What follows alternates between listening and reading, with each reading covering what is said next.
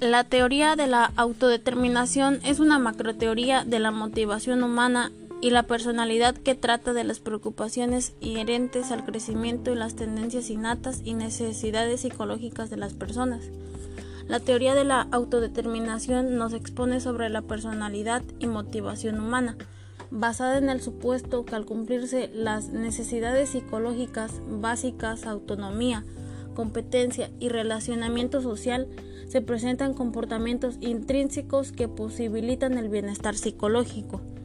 En el caso de la educación, la teoría de la autodeterminación entiende que el objetivo principal es promover en los estudiantes las necesidades psicológicas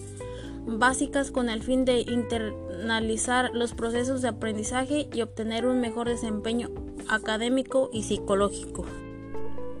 En los procesos de evaluación de aprendizaje e innovaciones educativas, el Laboratorio para la Innovación y el Aprendizaje implementa la teoría de la autodeterminación para buscar fomentar que los estudiantes asuman sus acciones formativas con total responsabilidad y lograr un mayor compromiso con su proyecto de vida. La teoría de la autodeterminación también examina las metas y aspiraciones de la vida de las personas, evidenciando diferentes relaciones de motivaciones intrínsecas y extrínsecas para mejorar niveles de desempeño y salud psicológica.